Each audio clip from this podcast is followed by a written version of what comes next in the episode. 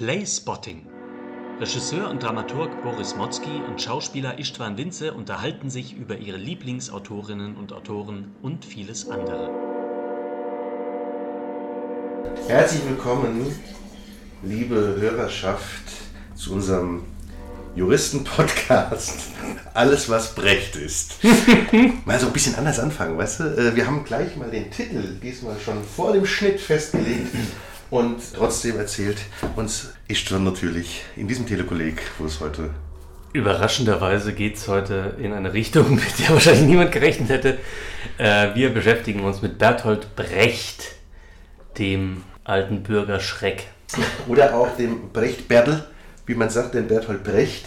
Das hat man, glaube ich, oft gar nicht so in Erinnerung, weil er natürlich als, als Berliner Autor, als kommunistischer Künstler, als ja auch DDR-Vorzeigeobjekt in Anführungszeichen, mhm. sage ich mal, oder jedenfalls so ein bisschen auch instrumentalisiert wurde, ähm, also in diesen Bereichen so in Erinnerung ist. Aber der Brecht Berdl kommt eigentlich aus Augsburg und in Augsburg wurde er nämlich geboren. Wir gucken das für uns Kulturhistoriker wieder kurz nach. 1898 als Eugen Berthold Friedrich Brecht. Und er starb aber dann 1956 eben in Ostberlin. Ein, ähm, ja, gar nicht so langes Leben, aber ein irrsinnig produktives Leben. Ein Output, ja, wie kaum, wie kaum ein anderer. Wir haben es gerade beim Vorgespräch, wir treffen uns ja immer 15 Mal davor äh, in irrsinnig langen Re Recherchenächten. Und schauen, welche Stücke wir so besonders äh, betrachten wollen. Nein, wir haben es wirklich nochmal geschaut, ne? Also Wahnsinn, wie viele dramatische Werke entstanden ja. sind über die wir heute vor allem reden wollen. Es gibt aber auch noch einen riesen Lyrikkomplex, es gibt einen riesen Essay-Komplex, es gibt ein, eine Theor ein ja, theoretisches Kompendium, ja, ja, äh, da geht es ums epische Theater, das werden wir nachher auch streifen. Ähm, ja, also ein, ein vielschaffender, vielleicht gleich äh, äh, dazu sei gesagt, natürlich ist es Legende, dass nur er der Vielschaffende war. Man weiß heute, dass die vielen, vielen Frauen, mit denen Brecht gelebt hat, die er auch teilweise, muss man sagen, schon ausgenutzt hat, hm. sehr viel an dem Werk mitgearbeitet haben ja. oder nicht nur mitgearbeitet, sondern als Ideengeberin, als Ausarbeiterin, aber auch teilweise wirklich ähm, als äh, äh, wirklich übernommen haben, da viel von äh, ja, entstehen zu lassen. Also er, er, hatte eigentlich eine Art Schreibwerkstatt um sich herum. Genau, ist ja auch eine, was du gerade sagst mit den, mit den Frauen, die, die mitgeschrieben haben, aber dann, wo der Nachruhm dann äh, nicht so auf, auf die drauf scheint, das ist ja eine alte Tradition auch leider. Ne? Das gibt es ja, also wenn man jetzt an die Romantiker denkt ja. oder an äh, Heiner Müller auch zum Beispiel, dessen ja. Frau ja auch viel, viel geschrieben und mitgeschrieben hat und so weiter. Also genau, das ist, glaube ich, einfach immer wieder wichtig, weil weil das oft noch unter den Tisch fallen gelassen wird, oft auch, aber nicht mehr und das soll natürlich auf jeden Fall hier gleich auch gesagt sein. Ich, ich wollte ganz, ganz kurz äh, noch äh, vorausschicken, vielleicht um äh, auch einen Bogen zu spannen an, an sein Lebensende, G ganz kurz einen, einen Brief verlesen, den er geschrieben hat am 5. April 1956 an den VEB, also Volkseigenen Betrieb Radeberg Exportbierbrauerei. Der lautet wie folgt: ich bin Bayer und gewohnt, zum Essen Bier zu trinken. Nun ist das Bier in der Deutschen Demokratischen Republik im Augenblick wirklich nicht mehr gut, außer Ihrem Radeberger Pilsener Export. Können Sie mir vielleicht ausnahmsweise eine Zeit lang im Monat zwei Kästen über VLK Getränke, Abteilung Import und Spezialbiere, Berlin N4, Brunnenstraße 188 liefern? Mit besten Dank, Bertolt Brecht. Das, äh, natürlich muss der Karlauer schnell kommen. Radeberger unerreicht, zwei gesoffen, vier geseicht. bam, bam. Äh, gut, der 11.11. ist jetzt bald. So, also genug von diesem anekdotenreichen Drumherum. Wir steigen gleich und kräftig und deep in dieses Werk ein. Ähm, also wir haben schon so ein bisschen gesagt, eigentlich kommt Brecht aus Augsburg. Äh, du hast es gerade auch nochmal gesagt, das das grundlegend Bayerische ähm, erkennt man zwar nicht, aber zieht sich natürlich etwas durch, dadurch, dass er auch ein bisschen zu dem Komplex etwas beiträgt, was wir schon mal behandelt haben, das kritische Volksstück. Ja, also ein paar Sachen sind dazu zu zählen. Das epische Theater nimmt dann den, den großen, großen Raum ein. Und ganz am Anfang, die ersten Dramen sind eigentlich eher noch dem Expressionismus zuzurechnen.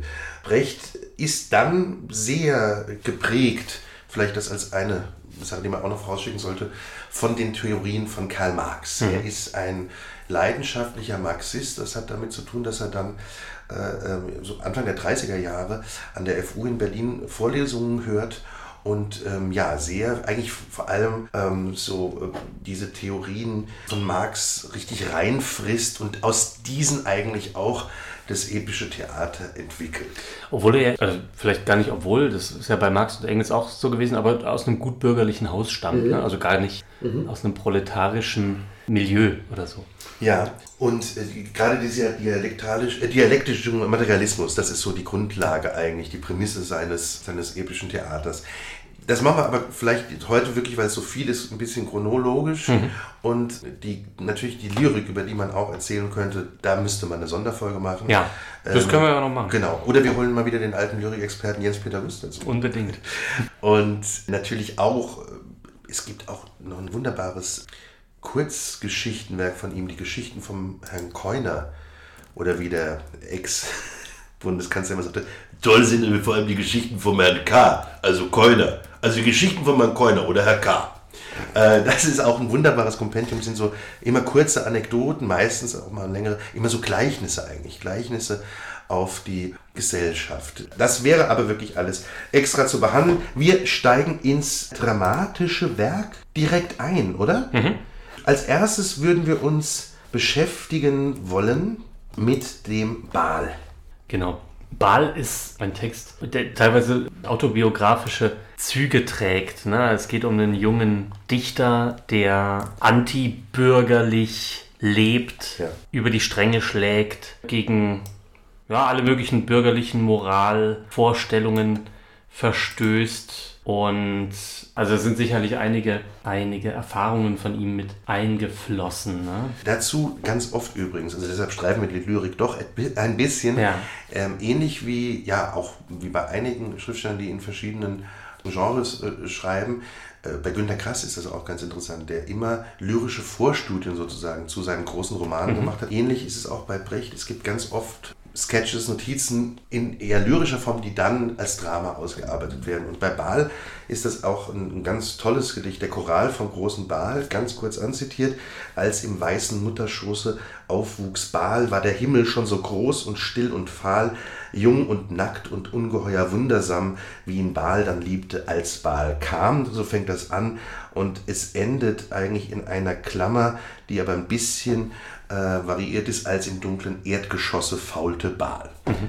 Äh, der Baal ist, wie du gesagt hast, ein, ja, ein Antagonist, keine unbedingt sympathische Figur, äh, ein junger wilder Dichter, geschult in der Tradition von Figuren wie Rimbaud es vielleicht war, wie es ein François Villon vielleicht ja. war. Ja.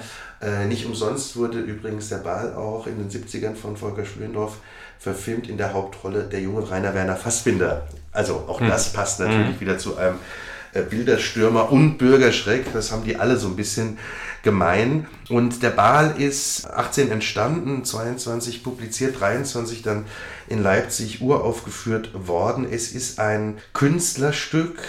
Es ist ein noch rohes Werk. Es ist ähm, also man, wenn man ne, so später immer drauf schaut, kann man das ja immer leicht sagen, aber man hat so ein bisschen den Eindruck, die Form hat der Brecht noch nicht ganz mhm. gefunden und gleichzeitig macht es das spannend, weil es so was Rohes, so was Urwüchsiges, so was, ähm, ja, äh, äh, dadurch unglaublich Vitales, aber auch Ungeschlachtes hat. Ja. So. Ja, genau. Und, und es hat schon, ähm, es hat schon so Ansätze in sich von dem, was, was er dann später ausarbeitet als episches Theater oder dialektisches Theater. Ne? Ja, und es hat natürlich auch wieder so große Vorbilder. Büchner ist da zum Beispiel mhm. auch ganz nah drin. Der Wojcek ja. hat da ein bisschen was mit zu tun. Ja. Es endet ja so, dass Baal auch zum Mörder wird und dann flüchtet er sich zu diesen Holzfällern. Und äh, vom Tode Baals wird dann nur berichtet von einem Holzfäller mit dem Satz, äh, dass die, dass die letzten Worte Baals waren, ich horche noch auf den Regen da ist hm. man, finde ich, nah bei, bei einem, bei einem Wojcek, ja, der ja. Natur abhanden gekommen sein, bei einem Lenz vom Büchner. Hm. Also hm, es ist, ähm, ja, es gibt heute immer noch so auch Diskussionen, ist es expressionistisch oder kann man es überhaupt nicht wirklich äh, einordnen.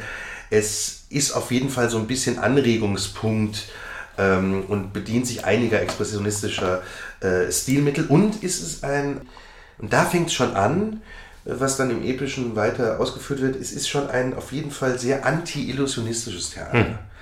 Es geht da nicht um Realismus, es soll immer wieder, das ist eine der großen Prämissen von Brecht, ob es dann klappt, weiß man ja nie, der Zuschauer soll zum selbstständigen Denken angeregt werden. Deshalb ähm, soll er sich nicht einfühlen. Ja. Er soll nicht mitleiden, er soll nicht ja. äh, lamoyant darüber werden. Ja ja, das, das ist nochmal radikaler auf die Fresse sozusagen, wie es dann eben in your face auch ist, bei diesen frühen Sachen. Mhm. Äh, ähnlich auch, was wir jetzt nur wirklich nur einmal erwähnen, äh, Dickicht der Städte. Mhm. So ein hartes mhm. äh, mhm. ne, Boxerstück. So. Sollen wir schon eins weiterziehen, weil wir so viele ja, haben? Wir haben ja, sehr viel. Ja. Das nächste, kurz danach entstanden, jetzt gerade hat sich die Uraufführung zum hundertsten Mal gejährt, die auch interessant ist, weil die schon ein bisschen Skandalon war. Das Stück heißt Trommeln in der Nacht. Das zweite Stück von äh, Brecht, 19 äh, entstanden, äh, eben 22 Uhr aufgeführt und mit dem Gleispreis gleich äh, hm. ausgezeichnet. Es spielt auch genau in dieser Zeit, es spielt vor dem Hintergrund des Spartakusaufstandes und es geht ähm, ja, um eine junge Frau, deren Verlobter verschollen ist und man wartet schon einige Jahre vergeblich auf dessen Rückkehr und die Eltern verheiraten sie und sie ja, lässt das so geschehen mit einem mit einer sehr unsympathischen, aber auch sehr witzig gezeichneten Figur, der Kriegsgewinnler Murk. So, die Namen sind übrigens auch immer sehr wichtig ja. bei Brecht. Und als die sich verloben, taucht aber dann der vermeintlich Verschollene auf. Kragler heißt er. Er erzählt, dass er in Kriegsgefangenschaft war. Und ja, jetzt geht es natürlich um dieses Konfliktpotenzial. In, in welche Beziehung wird das enden? Als erstes wollen sie diesen Störenfried irgendwie rausbekommen. Aber es ist dann doch so, dass die Anna, so heißt es, haben wir jetzt gerade vergessen, äh, Anna heißt die Protagonistin, verlässt doch diesen Murk und geht zu Krakler. Sie ist aber äh, schwanger. Krakler entscheidet sich dann für Anna und entscheidet sich dagegen wieder weiter zu kämpfen, mhm. also gegen seinen revolutionären Kampf. Und die Ab Ablehnung begründet mit diesen wunderbaren Worten, mein Fleisch soll im Rinnstein verwesen, dass eure Idee in den Himmel kommt, seid ihr besoffen. Es ist ein sehr zeitpolitisches äh, Stück. Es ist oft so in so einem Schlagzeilenstil geschrieben. Es ist eine, äh, Feuchtwanger sagt, es ist so eine wilde, kräftige Sprache. also gleich gab es schon eben große Unterstützung von großen äh, prominenten Kollegen. Und diese Uraufführung 22 am 19. September in den Münchner Kammerspielen war unter der Regie von Otto Falkenberg, nach dem heute natürlich noch die berühmte Schauspielschule in München benannt ist. Und äh, es war das erste aufgeführte Stück Brechts, also mhm. eben noch vor dem Wahl mhm. aufgeführt. Und äh, es wird, es gab jetzt auch einige nochmal schöne Artikel, äh, die, die das so beschrieben haben, was war so interessant daran, nicht nur dieser Inhalt, sondern auch die Art der Inszenierung, die nämlich so äh, sofort auch schon mit Mitteln arbeitete, die über was Illusionistisches rausging. Es hingen im Zuschauerraum Plakate mit der Aufschrift klotzt nicht so romantisch. Heute noch so ein ganz bekanntes Brecht-Zitat. Ne? Total, ne? ja. So, also oft benutzt, auch für, für ja. äh, Brechtabend oder so. Ja. Und ja, es wurde, es wurde wirklich sehr, sehr, sehr gelobt von der Presse und gleichzeitig waren, wie immer, wenn neue Reformen erscheinen, einige Rezensionen und auch Publikumsbemerkungen doch sehr, sehr irritiert, was das denn sein sollte. Hm. So, ja. Trommeln in der Nacht, um das auch mal wieder ein bisschen zu sagen, wird heute kaum noch gemacht. Also Christopher Rübing hat es vor ein paar Jahren mal gemacht. Ist, ist wirklich wieder zu entdecken. Ist ein, eben auch so ein bisschen roh daherkommendes Stück. Der Ball wird immer wieder gemacht. Der mhm. Ball hat sich wirklich durchgesetzt, äh, wenn man den auch gut bearbeiten kann, verschiedene Zeiten schieben kann, kombinieren kann mit anderen so Schriftstellerpersönlichkeiten. Ähm, vielleicht letzte mhm. Fußnote dazu. Witzig ist, dass der Brecht immer einen Abstand zu seinem Werk hat. Also so sehr er auch ja schon immer eine bestimmt selbstberauschte Person war, macht er hier folgendes. Kurze Zeit später macht er eine Parodie auf sein eigenes Stück zusammen mit Karl Valentin mit dem er auch diesen wunderbaren Kurzfilm gedreht hat, Mysterien eines Friseursalons. Also Brecht ist, das muss man vielleicht auch noch einmal sagen, Brecht ist auch immer Theaterpragmatiker. Der hat eben auch immer wieder als Regisseur gearbeitet. Später wird er dann auch äh, als Theaterleiter eben ne, vom, vom Berliner Ensemble arbeiten. Äh, wirklich sehr, sehr, ähm, ja, äh, in vielen Bereichen tätig. Na und, und er hat glaube ich, auch seine Werke immer als, als Work in Progress äh, angesehen. Ne? Also es gibt ja hunderte Überarbeitungen und Fassungen ja. von seinen Stücken, die ja. er dann immer wieder auch seiner sich ja auch ständig weiterentwickelnden äh, Theorie angepasst hat und auch an, an politische und gesellschaftliche Veränderungen und Umstände. Das Wie, macht, macht ja. ihn natürlich auch ganz modern in, in diesem Sinne. Abs absolut, das ist so interessant. Das gibt es interessanterweise im Moment gar nicht so oft, aber es, es war in dieser Zeit, in die ja auch den wir ja schon mal ganz am Anfang besprochen haben, Friedrich Dürrenmatt äh, hm. erzählt. Bei Dürrenmatt war das genauso, der ja wirklich Fassung 5, Fassung 6, Fassung 7 hm. auch publiziert dann hm. hat und bis zuletzt immer wieder da dran ähm, im positiven Sinn rumarbeitete. Ja. Also das nicht verschlimmbesserte, was ja manchmal auch passieren kann, wenn man irgendwie nicht zu oft ja, ja, noch weiter arbeitet. Ich kenne das im Moment eigentlich eher nur aus. Also ich kenne es gerade, mir fällt jetzt gerade nur das Beispiel ein, dass das im Roman Benedikt Wells immer macht, der mhm. immer nochmal sagt, äh, ein paar Jahre später, äh, er überarbeitet die Romane nochmal mhm. und gibt nochmal eine, eine Art Director's Cut des Romans aus, aus, aus der Sicht raus, ein paar Jahre später. Ähm, genau, wir können, glaube ich, einen Sprung machen und haben jetzt in Folge zwei Sachen, die auch eine ganz wichtige Komponente sind, die einmal mehr zeigen, was für ein Heute ist der Begriff ja sehr angezweifelt, aber was für ein Homo Universale hat man früher gesagt, der Brecht war, denn er hat auch einige Sachen gemacht, die dem Musiktheater, Schauspiel mit Musik bis zum Musical äh, oder Oper zuzurechnen sind. Und die zwei Sachen, die wir jetzt in Folge besprechen wollen, ist zum einen Aufstieg und Fall der Stadt Mahagoni, 27 bis 29, und danach, und das ist wahrscheinlich auch eines der bekanntesten Werke, das wird rauf und runter gespielt, das ist so die, die Best-Selling Cow sozusagen, die Drei-Groschen-Oper. Ja. Die Mahagoni, äh, da kannst du äh, Ja, also Aufstieg und Fall der Stadt Mahagoni ist eine Art Oper, die, die Brecht, wie gesagt, geschrieben hat. Kurt Weil hat die Musik dazu komponiert. Das vielleicht bekannteste Teil, weil es so ein Bestandteil der Popkultur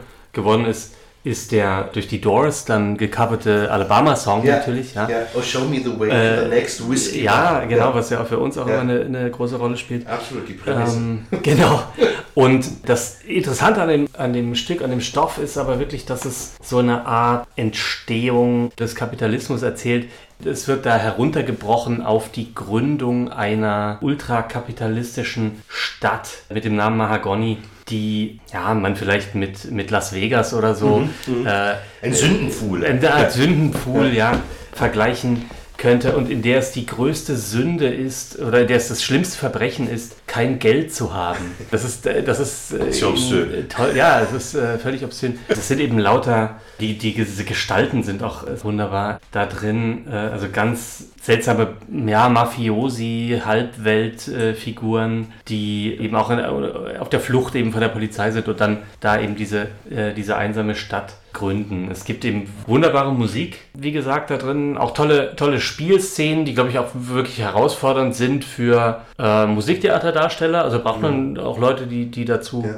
in der Lage sind. Und es geht dann eben im Laufe des Stücks, hat dann eben eine der Figuren einfach kein Geld mehr und äh, wird dann vor Gericht gestellt. Dann kommt auch noch ein, bewegt sich ein Hurricane auf die Stadt zu, der dann äh, droht, die Stadt zu vernichten. Und ja, also ich, mich hat das so ein bisschen früh schon geprägt, weil ich als Komparse damals mhm. noch an der Oper in Dresden mal bei einer Aufführung von ähm, Harry Kupfer da mitgewirkt habe.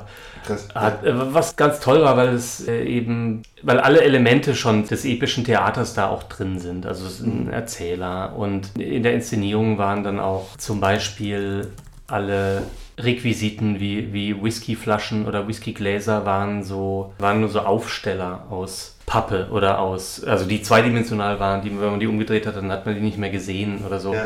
Toll, es wird ab und zu wird's mal, wird's auch mal gemacht. Ja. Natürlich wegen der, wegen der schmissigen Songs unter anderem, aber auch weil es äh, einfach eine, eine, tolle, eine tolle Parabel ist. Ja, ich habe es leider nie gesehen und ja. kenne davon auch tatsächlich nur diesen, diesen mhm. berühmten Whisky-Song mhm. und, und den Inhalt so ein bisschen anskizziert. Ja. Es ist tatsächlich aber schon eines, eines der großen Werke auch. Mhm. Und wie du gerade gesagt hast, das Epische ist hier natürlich generell schon ein Stück genuin, er blitzt hier schon mehr auf. Dieser, man muss dazu sagen, dass Brecht äh, nicht so sehr der, der ähm, ganz strenge Theoretiker war, äh, so wie es manchmal erzählt wird, Ja. sondern Ja, das entwickelt sich natürlich. Das epische Theater, er fängt davon an, Mitte der 20er in, in Notizen äh, das zu umschreiben, zu beschreiben. Das konkretisiert sich genau dann so da, Ende der 20er und noch konkreter, wie gesagt, dann mit den Vorlesungen, die er da so um die 30er Ja. hört, mit nochmal dieser Schärfung, äh, dialektischer Materialismus. Das wächst, das, wächst- Entschuldigung, das wächst bis zum Lebensende To- eigentlich. Total genau. ihm, ja? Ja, und dann nach, nach, dem- nach dem äh, Zweiten Weltkrieg geht er ja auch dazu über, es dialektisches Theater zu nennen. Ja. Ne? Und geht auch weg von so einer also ganz radikalen. äh, Wir kommen dann zu diesem theoretischen vielleicht später nochmal. Ne? Aber, ja, du, wir können Ähm, vielleicht. ähm, Oder wir können es auch jetzt. crazy, wie wir sind. vielleicht gerade, dann haben wir es als. Grundlage, weil, weil bei Courage und bei allem ist Ja, es ja, auch, ja, stimmt. spielt Genau. eine große Rolle gleich. Es ist, der große Walter Benjamin hat gesagt, es ist ein Theater, das Zustände entdeckt. Mhm. Und das ist natürlich wichtig, nochmal so als vielleicht eine Grundhaltung, wir haben es vorhin ein bisschen angerissen. Es geht darum, einen reflektierten Zuschauer, einen analytisch scharfen Zuschauer zum Denken anzuregen und, das wäre das, was eigentlich die, die, ne, die, die größte Forderung war, auch zum, zum, ähm, Zum Handeln. Zum Handeln, dass man die Gesellschaft, die Verhältnisse, wenn sie denn schlechte sind, meistens sind sie schlechte, ungerechte, ähm, sozial ungerechte Verhältnisse, diese Verhältnisse zu ändern. Das Genau. ist eigentlich das, wofür es politisch da ist, das epische Theater. Und das heißt, in der Form soll es eben ein Theater sein, was, ähm, was eben Zustände aufzeigt, was Kommentare zeigt und was immer diesen Gestus des Zeigens hat. Genau. Nicht des Einfühlens, nicht des Einlullens. Genau, man soll nicht Ja. mitfühlen, Ja. sich unterhaltend sozusagen Ja. mitweinen, dann geläutert aus dem Theater rausgehen und gucken, okay, was kaufe ich jetzt ein oder was äh, mache ich, wie fahre ich jetzt mit meinem Leben fort. Ein Großteil also Sondern- des Theaters, was es bis dahin gab, natürlich gab es einen Expressionismus und es gab immer wieder Ja, ja, ja, äh, ne, Versuche experimentell, oder, oder nicht nur Versuche, es gab äh, Alfred Jarry mit, mit Roi Ubu, das war Äh, viel radikaler. Schon hat, davor, hat ja. er auch nichts davon erfunden. Das Nein, sind genau. natürlich alles. Elemente, die es in der Theatergeschichte seit dem Genau. griechischen Theater schon gab. Genau, ne? aber es ist trotzdem gegen das vorherrschende Modell, Ja. das aristotelische Theater, also dieses Theater mit Einheit von ne. Zeit, Handlung, Ort. Da ist es schon sehr das konträre Modell. Ja, genau. Also, also Brecht genau benutzt ja diese, diese Begriffe aristotelisches Theater und äh, eben episches als, als Gegensatzpaare. Mhm. Ja. Es ist nur ein bisschen irreführend, weil natürlich äh, gerade das, das alte griechische, die Tragödie und auch die Komödie natürlich viele Elemente enthielt schon, die Brecht auch wieder einfordert. Ne? Ja. Also natürlich redet Aristoteles, und das ist, glaube ich, der Hauptkritikpunkt von Brecht, eben von, von dieser Katharsis und von Die Läuterung. diesem genau. Ja und von diesem Mitleiden oder Jammern und Schaudern oder wie auch immer man das übersetzen will. Man ist sich ja auch nicht ganz einig oder sicher, was er da eigentlich meint. Ja, Aber es ist auch schwammig manchmal. es ist- ja, Er es- schreibt das auch verschiedentlich. Also einmal ist es anekdotisch, dann ist es essayistisch, dann ist es wissenschaftlich. Ne? Es gibt ja ganz verschiedene. äh, Ja, ja, total. Und wie gesagt, er ändert Brecht ja auch mehr, mehrmals seine, Ja. seine Sicht darauf. Aber wichtig ist eben, glaube ich, dass, dass, wie du gesagt hast schon, Brecht erreichen möchte, dass, dass die Zuschauer eben nicht nur mitfühlen und äh, emotional irgendwie läutern und dann aus dem Theater rausgehen, sondern konkrete gesellschaftliche, politische, ökonomische Missstände aufgezeigt bekommen und auch deren Veränderbarkeit Ja. aufgezeigt bekommen. Ne? Also es ist ja auch ein Theater, was eben, wie du sagst, eben Zustände zeigen soll, aber auch die Veränderbarkeit dieser Zustände äh, zeigen soll. Also das Theater soll im Idealfall zeigen, dass eben nichts von unserer Gesellschaft oder von der Politik, von der Wirtschaft eben, dass das alles keine Naturgesetze sind, sondern dass das menschengemacht ist und eben dadurch auch von Menschen geändert werden kann. ne? Das ist, glaube ich, das Kern, der Kernpunkt, also der zumindest dieser politische Kernpunkt. Das ist der politische Kernpunkt und Ja. wie du sagst, es verändern sich dann natürlich immer wieder so gewisse Statuten. Grau ist alle Theorie sozusagen. Gibt die Anekdote, habe ich wahrscheinlich schon mal erzählt, dass Mario Adolf in den 50ern äh, an Kammerspielen proben die einen Brecht. Und Brecht kommt schon sehr sterbenskrank, kurz vor seinem Tod, und sagt danach zu denen, äh, ja, Kinder, ihr habt ja wohl mein kleines Organon gelesen. Das ist nochmal so seine Schauspielbibel, wo er auch diese epischen Sachen schildert, wie man auch spielen soll. Also äh, neben der Rolle stehen, sich nicht einfühlen, nicht psychologisch. Und dann sagt er, vergesst es, habt einfach Spaß dran. Und das ist der Theaterpragmatiker Brecht, Ja. der natürlich dann auch doch wieder anders war als der, als Theorie, als, oder teilweise anders war als der Theoretiker. Ja, ja. Eine Sache ist, glaube ich, die, die kann man immer wieder nochmal äh, anführen. Das ist auch was, was man heute noch in der Schule macht und, und früher gemacht hat. Das Mittel, das bekannte Mittel des epischen Theaters ist der V-Effekt. Ja, genau. Also das sozusagen durch verschiedene Elemente immer wieder herausreißen des Zuschauers aus einer Illusion, aus dem Versinken, genau. aus dem Immersiven ja. in, in ein Bewusstmachen des Vorgangs, dass man in einem Theater sitzt und sozusagen gesellschaftliche oder politische Zustände vorgeführt bekommt. Ja? Und nicht, genau. nicht, nicht das Eintauchen wie im genau. Idealfall im Kino, dass man irgendwie alles um sich vergisst und komplett in dieser Geschichte drin ist und ja. dann irgendwie wieder rausgeht und sein Smartphone aus der Tasche nimmt und, ja. und die, die Timeline anguckt, sondern äh, man soll tatsächlich, soll das eben weiter wirken und man soll ganz, ganz konkret über diese Zustände nachdenken und auch darüber, wie man die ändern kann.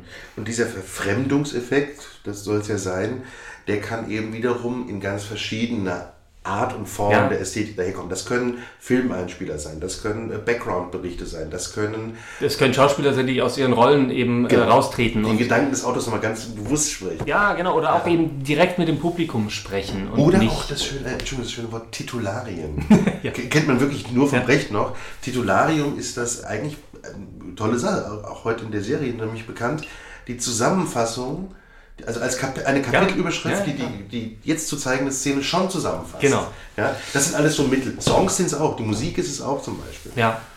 Ja, wobei, also dieses, äh, diese die, Titularien, das ist ja auch, auch was, was Brecht nicht erfunden hat, sondern was es natürlich auch irgendwie im, im, im, Mittelalter oder in, auch bei Shakespeare, also das elisabethanische Theater ist ja auch ein, ein Paradebeispiel äh, für viele Sachen, die man äh, eigentlich auch nur als V-Effekt äh, äh, also die, die, Prologe, Epiloge, ja, ja Chöre, Erzähler, die äh, an die Rampe treten, die, diese ganzen Narrenfiguren bei Shakespeare, die auch immer mit dem Publikum reden, ja, das sind natürlich auch alles V-Effekte.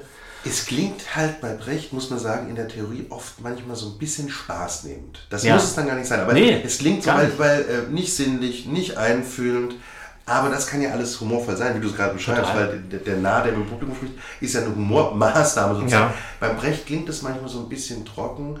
Ähm, das muss aber nicht so gemacht werden. Und die, ich finde, die guten Brecht-Inszenierungen heute und auch früher, die haben gezeigt, dass da ganz viel auch Humor, ganz viel Ironie naja. drinstecken kann, weil es gab, das vielleicht nur als, als kleine Sache dazu es gab eine Zeit, da hat man Brecht, der heute noch international gespielt wird, der in ganz vielen Ländern irrsinnig ja, gut ja. ankommt, trotzdem hatte man so eine Zeit, da war Brecht behaftet mit dem Vorurteil, da ist immer der moralische ja, Zeigefinger. Ja. Ändert bitte die Gesellschaft. Ja, das ist ganz bewusst so. Und das muss man ein bisschen davon befreien, dass das eben nicht, nicht nur ein didaktisches VRS-Programm wird. Nee, total. Da war er aber, glaube ich, dann auch äh, in, in seiner letzten Phase, war er schon darüber hinaus und ja. hat äh, natürlich auch immer die, das Unterhaltende als, ja. als ein äh, sehr wichtiges Element angesehen, was man eben immer ja. aufrechterhalten muss. Also es gibt ja auch diese, diese frühen Stücke wie die Maßnahme oder so, die extrem ideologisch und extrem streng auch sind. Die sind auch natürlich interessant, aber äh, natürlich sehr schwierig. Also Interessant ist ja auch immer die Sprache. Er hat ja wirklich eine Kunstsprache. Also auch wenn er ja. volksstückhaft mal daherkommt, ja. was er ja ein bisschen macht. Wo macht das denn ein bisschen? Wir haben zum Beispiel Mann ist Mann, das haben wir nicht erwähnt. Ein Mann, der zur Maschine wird. Das ist so ein kritisches Volksstück eigentlich ein bisschen. Äh, es ist immer eine Sprache, wie bei all den anderen Horvath und Co., die natürlich ein, ein dialektales Idiom nutzt, aber in die Künstlichkeit überführt. Mhm. Er hat immer eine, deshalb immer wieder auch wichtig, einen lyrischen Einfluss, verkürzte Ellipsen, die daher kommen, fragmentarisches Schreiben, chorisches Schreiben. Mhm. Reim, ähm, das, das, hat alles auch damit zu tun. Das sind auch alle, all das sind die Sachen, die Spaß machen können, eben auch für, für, für Spieler. Ne? Natürlich. Ne? So. Ich, ich, äh, ich, wollte ganz äh, kurz nur noch sagen, ja. Weil du weil du gerade meintest, wie, wie das, diese Theorie und so, wie das klingt. Ja. Und ich glaube, wir sind, also die, die ganze deutsche Nachkriegsliteratur, was das Theater angeht, ist ja von ihm geprägt. Ja. ja in äh, mehr oder weniger, aber äh, trotzdem kann man ihn, ich, nicht. Auch in der dann Abkehr davon. Also deshalb, ja, ja, genau. Ja, ja, auch, äh, ja, aber selbst in der Abkehr, ja, würde ich behaupten, sind trotzdem Elemente drin noch von ihm. Genau, das meine ich, aber also, auch in dem Ex Negativo hat ja, total, ganz viel damit genau, zu tun. Genau, genau. Und ich glaube, wir haben natürlich heute als die Nachgeborenen auch, auch das äh, ganz kurz als Klammer wieder, ich bin heute so ein Fußnotenkerlchen. äh, an die Nachgeborenen ist, äh, das machen wir vielleicht zum Schluss, ist wirklich eines der schönsten und tollsten äh, Brecht-Gedichte. Mhm. Äh, aber das ist, wir, wir sind, wir haben ja Sehgewohnheiten und sind natürlich geprägt von einem Theater, was von Brecht durchdrungen ist. Ja? Und äh, als er angefangen hat, das zu schreiben, waren diese, dieses naturalistische oder auch noch die, die Nachwirkungen von so einem, ja, von der Spätromantik und, und diese äh, einfühlsamen Leiden auf der Bühne und was es ja heutzutage Gott sei Dank so nicht mehr gibt. Ganz kurz dazu, du hast, ich gebe dir komplett recht, natürlich muss man nicht nur sagen, nicht nur kein Heiner Müller ohne Brecht, kein Kastorf ohne Brecht, sondern keine Jelinek ohne Brecht. Ne? Keine Jelinek ohne Brecht, aber auch ganz vieles andere. Ja, ja, ja. Er ist schon ein Theatererneuerer, beziehungsweise einer, der das jedenfalls sehr prominent gemacht hat. Seine Lesart, seine, seine Theorie in vielen, vielen seiner Werken auszubreiten, seine Werke auszubreiten. Genau. Was auch manchmal, deshalb darf man das ja auch mal so ein bisschen, äh, vielleicht manchmal ambivalent hier betrachten, was auch manchmal trotzdem ähm, redundant sein kann. Es gibt auch so ein paar Stücke, finde ich, da wiederholt er sich sehr. Da ist, wie du auch gesagt hast, manchmal die, die Prämisse größer als dann wirklich die Ausführung. Ja, und ja. gleichzeitig gibt es Stücke eben mit ganz tollen Figuren, mit lustmachenden Figuren, mit lustmachender Handlung und ja. trotzdem einem wunderbaren, also wunderbaren, einem, einem wirklich sinnmachenden, ja, politisierenden oder sozialkritischen Ansatz. Wir, ich, ich wollte kurz, kurz noch um, um dieses, dieses Theoretische äh, nochmal ein bisschen aus, auszuweiten, nur noch sagen, die, weil der Begriff noch nicht gefallen ist, weil er, glaube ich, aber wichtig ist hier, die vierte Wand, die recht zum Einsturz gebracht hat, wie es oft heißt, äh, die ist natürlich auch, sage ich mal, erst 100 150 Jahre vor ihm überhaupt hochgezogen worden. Ja, die gab es ja nicht, die ganze Theatergeschichte. Die gab es schon bei den, bei den Griechen gar nicht. Weil das ist vielleicht auch wieder Fuß. Einfach gesagt, die vierte Wand ist diese Wand eben, die imaginäre ja. zwischen äh, Rampe, der Bühne und dem Zuschauerraum. Also da, wo natürlich keine Wand ist, aber die teilweise so benutzt wird, dass man eben die Zuschauer nicht genau. bemerkt. Also grundlegend ist es in anderen Formen zum Beispiel ganz früher schon eingerissen worden. Das heißt nämlich Kabarett, nee. äh, äh, Kleinkunst. Nee, ne? und, so. und, und, darauf will ich hinaus. Ja. Ich, diese Wand gab es zum Beispiel bei, bei den Griechen ja nicht. Ja, ja. Schon. Ja, also weil auch da wurde das Publikum ja angesprochen, mindestens von dem Chor und Shakespeare äh, genauso. Bei Shakespeare genauso, auch, auch schon im, auch beim, im Barocktheater, also im, auch im deutschen Barocktheater. In Sparte, die wir behandelt haben. Da sowieso nicht, genau. Nicht, genau ja. Auch äh, in der griechischen, also bei der Tragödie äh, nicht, aber auch bei der, ja. bei der, bei der Komödie gab es ja diese schöne äh, Tradition der, der Parabase, wo die, wo die Spieler äh, in, in so einer Art Pause ihre Masken abgenommen haben, sich an die Rampe gesetzt haben und mit dem Publikum mhm. gesprochen haben. Das ist ja, finde ich, wunderbar. Mhm. Wie genau das aussah, wissen wir nicht, weil niemand von uns da war. Aber es klingt für mich sehr im, im Sinne von Brecht, wenn es das wahrscheinlich auch nicht war. Aber trotzdem will ich nur sagen, diese ganzen Elemente, die er benutzt, sind nicht neu. Und die, die sind nur sozusagen aus der Mode gekommen in, in dieser Zeit, äh, im Ende des, des 19. Äh, Jahrhunderts, wo eben so ein Naturalismus, wo dann irgendwie plötzlich Räume auf der Bühne nachgebaut wurden und die Zuschauer in, in so ein naturalistisches Guckkasten-Ding, wie, wie so eine Art früher Fernseher, sozusagen reingezwungen wurden und die Schauspieler auch so äh, Schauspielerinnen so getan haben, als wäre niemand da, ja, und das komplett ausgeblendet haben. Genau, ich wollte, und, äh, ja. sagen, in diese Welt kommt Brecht eben rein und findet, dass es da Potenzial gibt, äh, das wieder aufzubrechen und damit vielleicht noch mehr zu erzählen, ja. als, als da erzählt wurde. So. Genau, ich wollte nur sagen, äh, wie, also genau wie du sagst, es war halt davor, vor Brecht, recht ja. zementiert. Also ja, ja. Wie, wie, du sagst, der Naturalismus, der psychologische Realismus, also äh, genau. Gerhard Hauptmann, äh, Henrik Ibsen, über den könnten wir auch mal eine Folge ja. übrigens, die haben das natürlich in ihren sehr psychologischen, sehr äh, auch äh, ja, tragischen Dramen ja. haben die natürlich ganz bewusst, was auch dafür richtig ist, ja, äh, sozusagen das, äh, das so zementiert und zugehauen, dass da das Publikum ausgeblendet ist, weil das, weil das ja immer so innere Familienkosmen abgeschlossen ja, Kosmen, Gefängnisse, Seelengefängnisse total. beschreibt. Und, ähm, und auch da wieder finde find ich so, äh, gar nicht gegeneinander ausspielen und gar nicht werten. Ich will es nur noch mal so Total. Äh, dem, ja, dem, nickenden äh, Hörer gerade sagen und der Hörerin, dass das ja, dass das ja wiederum was ist, was wir bis heute im Hollywood-Film bis zu Netflix haben. Das ist eher äh, ganz oft, wenn es nicht Teilweise, außer Arrested Development oder, oder ja, andere Sachen, wo, genau, wo, es, wo, wo, wo es. Genau. Ja, genau. Aber in der, in der, jetzt sage ich mal, klassischen Krimi-Houdanet-Serie ist das natürlich eher äh, die vierte Wand während es in der Serie Die Experimenteller ist, wo der Schauspieler sich in die Kamera dreht, ja, wie, wie, wie heißt diese Wiener, äh, diese Wiener... Gott dann ermittelt, ja, das genau. Beispiel total ja. recht, obwohl ja. viel witziger. aber genau, aber Gott dann ermittelt ist ja. eine super, also jetzt ein Nischenbeispiel, aber wirklich, weil sich ja ganz viele der Schauspieler plötzlich in die Kamera drehen, einen Kommentar geben, ja. weil plötzlich die Handlung aufgebrochen wird, weil plötzlich ein anderer Film reingeschnitten wird. Also das Oder Helge Schneider. Ja, Helge Schneider. Das, das, was lustigerweise ist da der Surrealismus, auch manuell, mhm. ganz leise, ich springen mal kurz, aber das ist alles ganz nah und da ja führen wir vielleicht die Klammer zurück zu der, zu der von der wunderbaren Aussage, es ist vieles von Brecht durchdrungen, beziehungsweise genauso zurück ist er halt von vielen dieser Sachen durchdrungen. Genau. Ich wollte nur sagen vorhin, dass, wie du sagst, der, der, der Naturalismus so eine Erwartungshaltung auch beim Publikum aufgebaut hat, aber der ja gar nicht so, so lange da war. Manchmal früher erschien es mir so, dass, dass in der breiten Theatergängerbevölkerung diese Brecht-Elemente, V-Effekt und so weiter als irgendwie das angesehen wird, was so fremd, dem Theater so fremd ist und so irgendwie böse und, und mhm. äh, nervig und was auch immer. Nur das sind ganz viele Elemente, die es in der ganzen Theatergeschichte immer schon gab, will ich nur sagen. Ne? Die, die waren eben nur ein paar Jahrzehnte aus der Mode. Das, das wollte ich nur sagen. Ne? Total. Ähm, pass auf, ich muss eine zweite Flasche öffnen. Wir haben uns schon ja. so trocken gequatscht. Baal, Baal würde äh, Und äh, während ich das mache und hier online nochmal schnell einen Kasten bestelle, ähm, Äh, während ich das mache, kannst du, glaube ich, auch schon wunderbar äh, weitergehen mit diesem wirklich wahrscheinlich allerbekanntesten Titel von Brecht. 1928 ist das erschienen und am 31. August an meinem Geburtstag auf la Lettre ist es in Berlin, oh, was eine Überleitung, ist es in Berlin äh, uraufgeführt worden, die Drei-Groschen-Oper.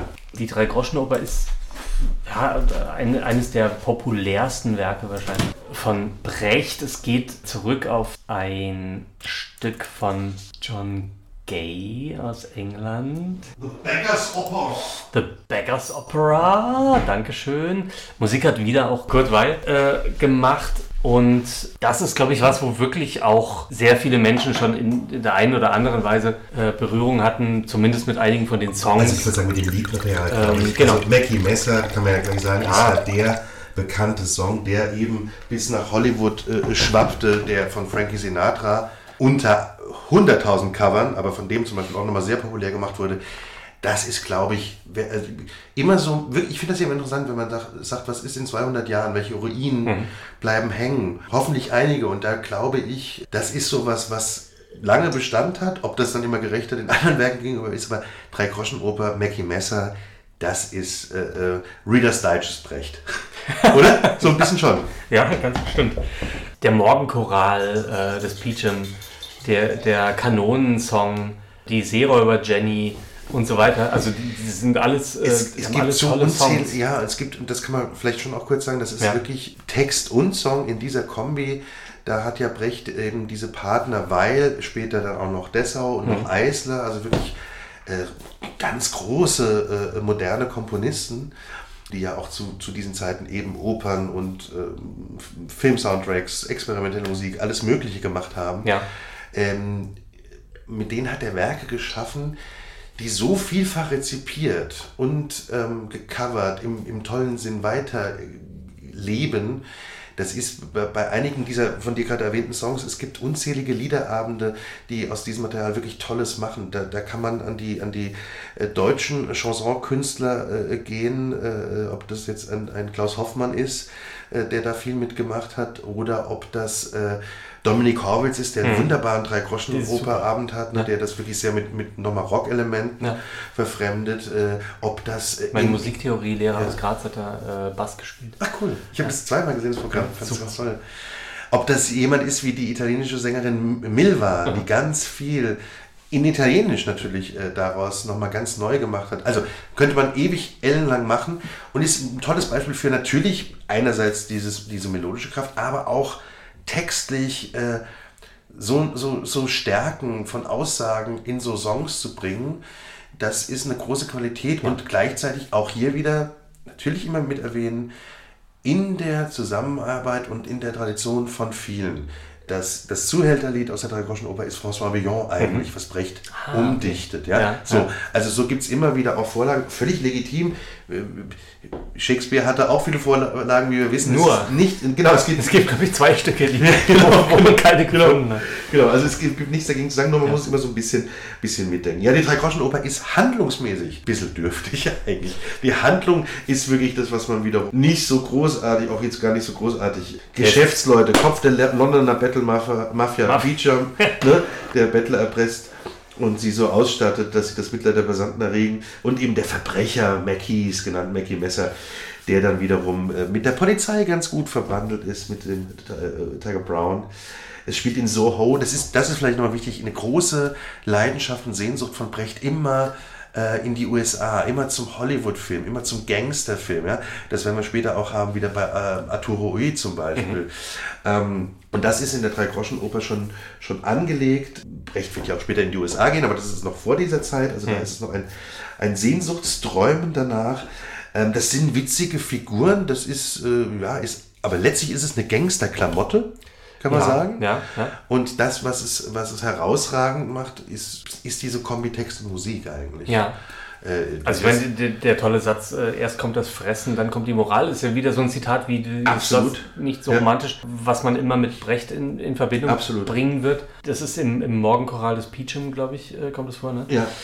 Und wie du sagst, eine, eine Klamotte letztendlich. Man muss es auch so machen, weil es kommt Ja. aus der reitende Bote. Also Ja, er- total. Das Stilmittel des Deus Ex Machina Ja. äh, äh, nimmt da wirklich, dass der reitende Bote kommt und alle singen auch noch der reitende Bote, der reitende Bote. Genau. Ähm, ich habe es leider auch schon sehr ernst gesehen. Mhm. Das wird dann sehr, sehr schlimm. So, ähm, aber die Drei-Groschen-Oper, ich habe es oft gesehen, weil es oft gemacht wird. Ja. und oftmals in der Gänze auch dann wirklich schwierig gefunden, Hm. weil entweder war die satirische Schärfe, die da drin steckt, zu schwach Mhm. oder es war nur albern. Also da eine Austarierung zu finden, ist nicht leicht. Hm. Und ich finde, es steht und fällt aber auch absolut, wie, macht, wie, wie setzt man es musikalisch um? Eben. Also Ja, total. strenge Absolut. Auflagen, ne? die Brechterben, wissen, das alles ist alles schwierig. Ja, ja. Irgendwann mit es rechtefrei, dann geht es vielleicht mal ein bisschen anders. Wann, Aber wann, wann wird es? Wann kommt die? In drei Jahren, ne? sech- äh, 56 ist er gestorben, das heißt Ah, ja. 26 ähm, Ah. sein. Das erleben wir ja noch. Ja, Das Lustige ist ja, oder das Traurige vielleicht auch, für Brecht, dass man das Stück natürlich am Schauspiel Frankfurt aus, äh, also spielen kann und dann, dann gehen dort äh, irgendwelche CEOs und, und äh, Börsenmenschen rein und finden es lustig und gehen dann wieder raus und äh, gucken, wie die äh, Rheinmetall-Aktien gerade wegen dem Ukraine-Krieg wieder gestiegen sind oder so. Ja. Also, das ist natürlich auch so eine Gratwanderung immer, was Brecht ja auch immer versucht hat auszuturieren. Wie viel Unterhaltung brauchst du, um die Menschen reinzuziehen und wie viel von diesem, äh, von der Draufsicht, von der Einsicht in die Dinge musst du den Menschen auch einhämmern. Ne? Jetzt ist die drei Groschen aber wirklich, muss man einmal sagen, so durchgenudelt, dass die sozialkritische Schlagkraft, die da vielleicht auch mal, wie du es Mhm. gerade sagst, drin steckte, gerade mit den bekannten Sätzen, ein Einbruch in eine Bank äh, ist nicht so schlimm wie die Gründung einer Bank, Ja. ist ja ein anderer so bekannter Satz. Das ist heute passé, weil das heute eher wirklich in das Repertoire von neuer Klassiker äh, slash Unterhaltungstheater Ja. äh, kommt. Das ist, glaube ich, nicht mehr so, wirklich nicht mehr so leicht herzustellen. Anders vielleicht, wenn wir den nächsten Schlenker machen, ist es bei der heiligen Johanna der Schlachthöfe aus dem Jahr 29. Wir haben es, du hast ja mitgespielt in der Inszenierung von Hörmi Schein, Hör mich ein, genau. äh, mit, mit äh, unserer guten Bekannten Anna Hoffmann, ganz toll in der Titelrolle, auch schon wieder über zehn Jahre her. Fand es eine ganz, ganz coole Inszenierung, auch gerade mit dem Umgang mit der Musik. Super, die, von die, Michi die, die, mit der Band. äh, war fantastisch. Willst du es kurz, kurz anskizzieren, worum es geht? Es ist natürlich eine Paraphrase, kann man gleich sagen, von, klar, ne, Johanna von Orleans. Stand da. Genau. Ja, genau. Und äh, gleichzeitig, also es spielt in, ähm, in, in Chicago auch, so wie auch Arturo Ui, ne? Das, äh, genau. Genau. Spielt auch in Chicago. Genau. Wo in den, ja, in den 20ern. Es Also, in 20, genau, 19 Genau. geschrieben, entsteht 31, wird lustigerweise erst sehr, sehr viel später, 1959, ja, aufgeführt. ja, genau. Und, und äh, es geht um, um das Milieu der, der Fleischhändler oder der, der Fleischfabriken und der, äh, der Mhm. Schlachthöfe, Arbeiter. äh, Schlachthöfe, ja. genau. Also der, der Arbeiter, die wirklich unter äh, auch unglaublichen Bedingungen damals äh, dort arbeiten mussten. Ja. In diesen, äh, in diesen Schlachthöfen. Und teilweise eben selber da äh, ganz, ganz furchtbaren Unfällen ausgesetzt waren. Und ähm, es geht letztendlich um äh, Spekulationen am Fleischmarkt und verschiedene Fleischbarone oder Fleischkönige, die sich gegenseitig äh, da versuchen auszumerzen auf dem Rücken ihrer Arbeiter. Und der, der Kniff, den, den Brecht jetzt macht, ist, er, er bringt eine äh, Fraktion sozusagen da in, in das Stück, die, das sind die, die schwarzen Strohhüte oder so, genau, genau. Ja. Äh, was eine Art Verballhornung ist sozusagen der, der Heilsarmee. Ne? Mhm. Also die ja. äh, Menschen, die, die ja. ähm, von einem christlichen äh, Hintergrund kommen und eben versuchen, das Leid der der Arbeiter zu lindern, indem sie ihnen helfen und ja, eben Essen verteilen und versuchen, dieses unmenschliche System so ein bisschen abzufedern. Und Brecht kritisiert es aber gleichzeitig und, und dreht das um und sagt letztendlich, dass das Problem daran ist, dass diese, dieses Abfedern dieses unmenschlichen Systems eigentlich dazu führt, dass die Arbeiter, die dort eben radikal und unmenschlich eben ausgenutzt werden, äh, nicht zu so einem revolutionären Potenzial rankommen, um sich gegen dieses System aufzulehnen. Ja, da hat er natürlich irgendwie recht. Gleichzeitig ist es schwierig, äh, weil das im Umkehrschluss natürlich heißt, man müsste es müssten so und so viele Menschen dort erst sterben mhm. in diesen Schlachthöfen, bevor das System geändert werden kann. Schön wäre natürlich, wenn man es irgendwie schaffen würde, das System zu ändern, ohne dass da äh, Menschen Arme und Beine verlieren und dann irgendwie auf der Straße krepieren oder so. Ja, aber es ist auf jeden Fall ein, ein Stück, was immer noch eine große Sprengkraft hat, wenn man sich jetzt irgendwie Amazon äh, oder, oder solche Konzerne anguckt, ne? die, die natürlich auch immer noch unter, unter, also Leute verlieren da hoffentlich keine Gliedmaßen, aber trotzdem äh, müssen die natürlich unter menschenunwürdigen äh, Umständen leben, was absurd ist bei einem Unternehmen, was so absurde Gewinne einfährt gleichzeitig. Ne? Absolut. Und es ist ein natürlich wirklich heute auch oft gemachtes mhm. äh, Stück, weil es eine irrsinnig tolle Frauenfigur hat. Fantastisch. Die Johanna Dark, ne, also da eben ja. die, die auch ein bisschen ironisierte Engführung ähm, mit, mit der Jeanne d'Arc ist eine ja, Wiedergängerfigur dieser sowieso interessanten äh, heiligen Johanna, die ja eine Figur ist, die man bis heute auch nicht ganz fassen kann, die ein Mysterium bleibt. Warum zieht sie so in diesen Krieg? Ist es Fanatismus? Ist es äh, ist es auch ein bisschen blind oder ist es wirklich komplett idealistisch geprägt? Das finde ich eine ganz spannende Figur. Ja, oder ist sie auch ähm, instrumentalisiert? Oder ist ne? sie instrumentalisiert oder, ja. ist sie, oder ist sie besessen wirklich von mhm. was? Also man weiß, also, ne, also die Vision. Also, so, also da steckt ganz viel Geheimnis und gleichzeitig Realitätskraft mhm. drin. Und das überführt äh, der Brecht mit, mit dieser Johanna Dark in diesem, äh, in diesem Setting, was sehr filmisch daherkommt. Das hat was vom Film Noir. Das hat wieder diese, diese ähm, Sehnsucht oder Liebe auch zum, zum Hollywood-Film. Mhm. Das hat was Schwarz-Weißes im besten Sinne. Ja? Ähm, die, die schwarzen Strohhüte, die Dark. Und das ist so ein Krimi. Das ist wirklich, dadurch ist es auch, finde ich, ähm, nach wie vor spannend, dass es eine, eine sozialkritische Kraft, Aussage äh, hat aber das parallelisiert und eng führt mit einem Thriller-Momentum. Hm. Und der wird manchmal nicht so stark rausgearbeitet, aber ich finde, wenn man den rausarbeitet, ist das eben ein ganz tolles Stück, um über diesen kleinen Kniff ja. so, solche Themen, äh, die ja, wie du gerade äh, völlig richtigerweise beschrieben hast, komplett virulent sind, ähm, ja, aufzuzeigen. Und tolle Rollen. Also auch es sind auch so Knallchargenrollen drin. Ja, ne? ja. Also diese ganzen Typen. Äh, äh die ganzen Fleischkönig. Der, der Fleischkönig Mauler, äh, Sliff der Makler ähm, oder Frau, Frau Lackermittel. Ich weiß noch, das sind, äh, ist, ist wahnsinnig, es hat auch einen wahnsinnig bösen Witz. Der, der Max, äh, äh weißt du noch, dieser uralt Statist ja, toll, der war toll. Mit ja. 90 äh, gefühlt irgendwie hat er auch einen, einen ähm, mhm ein, wie ja, ja. Oh, ich weiß nicht mehr, wen der Also eine, einen von diesen Typen gespielt. Aber es war toll. Und ja. das ist, ähm, finde ich auch ein Stück von Brecht, was man wirklich, äh, was aber auch so gemacht wird, muss ich jetzt gar keine Lanze für brechen, sondern was wirklich äh, absolut eine, eine, eine, weiter große Berechtigung hat. Was natürlich, ne, also natürlich ist auch nochmal interessant, dass die Vorlage nicht nur die mythologische, sondern natürlich auch das Schiller-Drama ist. Auch ja. interessant, wie Brecht sich an Schiller abarbeitet, teils dafür, teils dagegen. Äh, es ist bis heute sehr, sehr ähm, ja, viel inszeniert. Und ich, ja. ja ich, ich habe interessanterweise, ich habe damals ähm, Ich habe ganz, ganz klein gespielt, aber ich habe so einen Arbeiterführer gespielt, der die äh, ausgenutzten Proletarier da auf, äh, also agitiert. Und dann aber auch noch einen, ja, so eine Art Spion oder einen Verräter, der ja. eben für diese Fleischkönige arbeitet. Ja. Und ich hatte nur, wir hatten glaube ich alle Anzüge an, so graue. Ähm, ja, es war schon so Anzüge, auf diese, ne? auf diese Gangster. Ja, Noir, ja genau. Und, und ich hatte als einziges Unterscheidungsmerkmal zwischen den beiden Rollen hatte ich so eine Schiebermütze mhm. und ich fand es damals doof und habe so, ja, das ist doch, äh, ja, dann setzt ja die Mütze auf und dann bin ich der andere. Und, äh, was wir eigentlich jetzt seit, also was wir auch in Ponzi ja, über die Maßen gemacht Nee, und, und äh, Hermi Schein meinte da, damals ähm, nur, äh, ja, aber das ist doch das Widersprüchliche, das sind doch die Widersprüche, das ist doch das Interessante. Und ich fand es damals einfach nur doof, ja. aber der hat natürlich völlig recht. Ja, wahrscheinlich ja, war da vor kurzem im Telefonat mit Thomas Thieme. Das ist doch die Ambivalenz, du Stulle!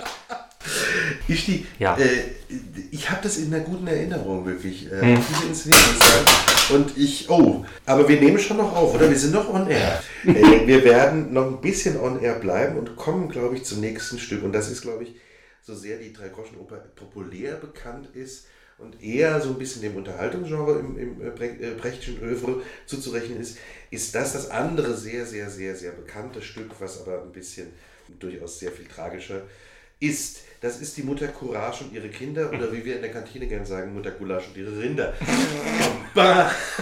Gut, okay. Also, aber es ist, äh, Mutter Courage und ihre Kinder ist natürlich eines der ganz bedeutenden Brechtstücke. Vielleicht kurz die, die, die Entstehung. Brecht schreibt es wirklich ähm, als grundpazifistisches Stück und das ist auch, auch da wieder, was bleibt hängen, der Krieg soll verflucht sein. Wir haben es äh, gehisst am Hause, ja. das ist, naja, in, müssen wir gar nicht groß sagen, in heutigen Zeiten umso, umso wichtiger denn je, sich äh, ne, dessen wieder gewahr zu sein, der Krieg soll verflucht sein. Das ist die Hauptaussage in diesem Stück, was Brecht schreibt, um vor einem auszubrechenden Krieg zu warnen, der dann, wie wir wissen, natürlich ausbricht, der Zweite Weltkrieg. Er fängt 38 an und die Warnung kommt zu spät. Das Stück wird fertig ähm, 40, also da ist schon mhm. der Zweite Weltkrieg ausgebrochen. Er schreibt das im Exil. Ähm, es wird dann uraufgeführt 1941 am Schauspielhaus in Zürich. Auch wieder eine kleine Klammer, das war ein ganz, ganz wichtiger Ort damals. Die Intendanz mhm. von Oskar Welterlin war eben Zufluchtsstätte für viele Leute, die emigrieren mussten, für politisch verfolgte Künstler. In dieser, ja, in dem Sinne da wirklich toll neutralen Schweiz mhm. wurde äh, eben dann Brecht konnte dort aufgeführt äh, werden. Und in der Uraufführung in der Regie von Leopold Lindberg, damals ein sehr bekannter Regisseur, spielte eine der großen Jahrhundertschauspielerinnen, Therese Giese. Therese Giese kennen wir auch als eine der Lieblingsschauspielerinnen von Friedrich Dürrenmatt. Für sie hat er die Physiker geschrieben, die Rolle der Mathilde von Zahn. Wir kennen sie auch als die Freundin, Geliebte von Erika Mann, die mit Erika Mann und Klaus Mann dieses großartige Kabarett Die Pfeffermühle mhm. gegründet hat. Und wir kennen sie auch noch äh, durch Helmut Dietl, weil sie in den Münchner Geschichten die Häusler Anna spielt. Eine der wirklich ganz, ganz großen Schauspielerinnen des Jahrhunderts. Ähm, die hat die Mutter Courage der Uraufführung gespielt. Die Uraufführung war ein Bombenerfolg. Alle waren glücklich, nur Brecht nicht. Warum? Was ist passiert? Äh, das Publikum hat geweint, das Publikum hat gegriffen, es hat sich eingefühlt. Und das Telegramm äh, von Lindbergh war, äh, war, eben Publikum gerührt zu drehen, ein Riesenerfolg und Brecht war sauer. Und er war so sauer, dass er das Stück verboten hat, aus verschiedenen Gründen. Deshalb, auch weil er nicht wollte, dass es falsch instrumentalisiert wird von mhm. einer anderen Seite und irgendwas mhm. Kriegsverherrlichendes mhm. draus gemacht würde, was eigentlich schwer ist, aber was man trotzdem machen kann, wenn man das äh, anders Klar. hinstellt. Ne? Ja, ja. Ähm, und gleichzeitig äh, ja, äh, äh, hatte er auch, war er irgendwie unzufrieden und wusste eine Sache, er muss das selbst in die Hand nehmen. Und das Stück wird dann erst wieder von ihm selbst inszeniert in der Choregie mit dem Erich Engels und zwar äh, 49 am BE, am Berliner mhm. Ensemble. Mhm. Und dort spielt jetzt Helene Weigel, seine Frau, die Hauptrolle. Lustigerweise hatte er für sie die Rolle der stummen Katrin geschrieben. Mhm. Eine ganz, ganz großartige Figur. Und er hatte sie wirklich nur aus theaterpragmatischen Gründen geschrieben. Er dachte, wenn sie irgendwo im Exil sind, wo sie die Sprache nicht sprechen können, dann hat er für Helene Weigel eine Rolle gefunden, sozusagen. ähm, sie ist aber dann die Courage und diese Inszenierung 49 wird jahrelang die Modellinszenierung bleiben. Brecht schreibt ein ganzes Buch, ein Regiehandbuch darüber, wie man die Courage zu inszenieren hat. Mit dem Planwagen, mit allen Bewegungen. Heute wirkt das für uns einerseits äh, interessant, historisch, mhm. gleichzeitig auch sehr merkwürdig, weil er das so verfügt hat, mhm. dass es so gemacht werden soll. Diese Inszenierung wurde 20 Jahre immer so gemacht, also von anderen Theatern, von anderen äh, Regisseuren. Jetzt haben wir ganz vergessen, kurz abzureißen, worum geht es. Es geht um diese titelgebende Mutter Courage, Hyäne des Schlachtfelds. Spielt im 30-jährigen Krieg, ne? genau. genau. Also eine ja. Marketenderin, eine Frau, die letztendlich Sachen verkauft, ne? Dinge des täglichen Lebens, äh, die, die man äh, braucht im Krieg. Und die Kriegs Kriegsgewinnlerin ist natürlich. Ja, bisschen, ne? einerseits ja, genau. Andererseits, andererseits muss sie das machen, um ihre Kinder durchzubringen. Um ihre Kinder durchzubringen, ja. genau. Klar, also Kriegsgewinner sind natürlich auch Menschen, die, die Geld jetzt durch, durch, durch Waffen oder ja. die, die auch Konflikte schüren und so. Das macht sie ja nicht. Nein, du hast aber, recht, aber, aber ja, klar, letztendlich. Wobei sie, wobei, wobei sie schon manchmal auch zulässt, dass da was verkauft wird oder jemandem was gegeben wird, wo man sagt, damit gibt es natürlich trotzdem eine Unterstützung Ne? Ja, das ja, ja klar. Ja, also letztendlich, natürlich, sie lebt vom Krieg. Genau, klar. sie lebt vom Krieg, aber das natürlich ist es völlig mehr als verständlich, dass, dass sie das macht, weil sie eben drei Kinder hat. Ja. Äh, den Eilif, den Schweizer Kas und die stumme Katrin. Und alle diese drei Kinder wird sie verlieren im Laufe des Stücks. Ja. Und das ist eben, natürlich ist sie deshalb die große Verliererin dieses Stückes. Und äh, deshalb zeigt das Stück auch auf so eine, ja, sehr grauenhafte, aber eben sehr klare Art und Weise äh, da, dass im Krieg niemand gewinnt. Mhm. Das, ne, also völlig, völlig ja, richtig. Niemand kann da wirklich gewinnen. Und es äh, ist ein, ein Stück, was eben diesen, ja, diesen irrsinnigen, bis heute unbegreifbaren Krieg, ne, diesen 30-jährigen hm. Krieg, diesen ewig andauernden Krieg, als Folie nutzt, um auf eben Weltkrieg, auf generell Krieg hinzuweisen und auf diese äh, Brutalität und Irrsinnigkeit äh, eines solchen, in Anführungszeichen, Unternehmens. Courage, tolle Frauenrollen, die Kinder natürlich sehr, ähm, ja, auch tragische Rollen, die stumme Katrin, die durch ein Trauma nicht sprechen kann, man weiß nie genau, was es ist. Wahrscheinlich wurde sie missbraucht von, von Soldaten. Mhm. Der Eilif und der Schweizer Cast, der eine ganz tugendhaft, der andere ganz ja, selbstzerstörerisch und kriegerisch und dadurch auch ganz früh den Tod findend.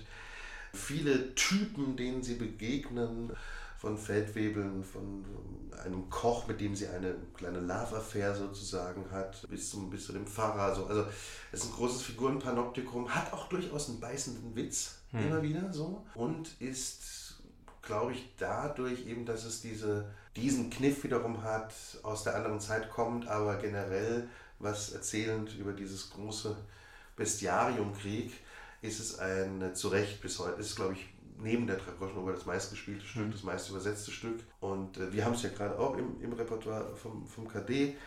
Ähm, und ist lohnenswert, äh, weil, es, ja, weil es das gut aufzeigt, wie, wie der Mensch zerstört wird, so muss man sagen. Und gleichzeitig auch die musikalische Komponente wieder hat, die das nochmal V-effektmäßig verdeutlicht. Hier ist es der große Paul Dessau, der mit seinen Songs, die ein bisschen atonaler daherkommen als von Kurt Weil, äh, aber auch da so eine, ja, so, eine, so eine Rauheit mit beschreibt. Und das Stück ist dann jetzt wieder, um nochmal kurz zur Rezeption zurück oder, oder zur Rezeption weiterzukehren, es war ein Welterfolg dann für Brecht. Sie haben ihr Gastspiel gehabt in Paris, 56, im Roland Barthes war drin und äh, sprach von der Revolution Brechtienne mhm. und sagte, da schwappt was über. Also da merkt man richtig, wie der Saal am Kochen ist ähm, wie die Trennung zwischen Dramaturgie und Stück und Publikum gar nicht mehr vorhanden ist. Also mhm. genau das passiert.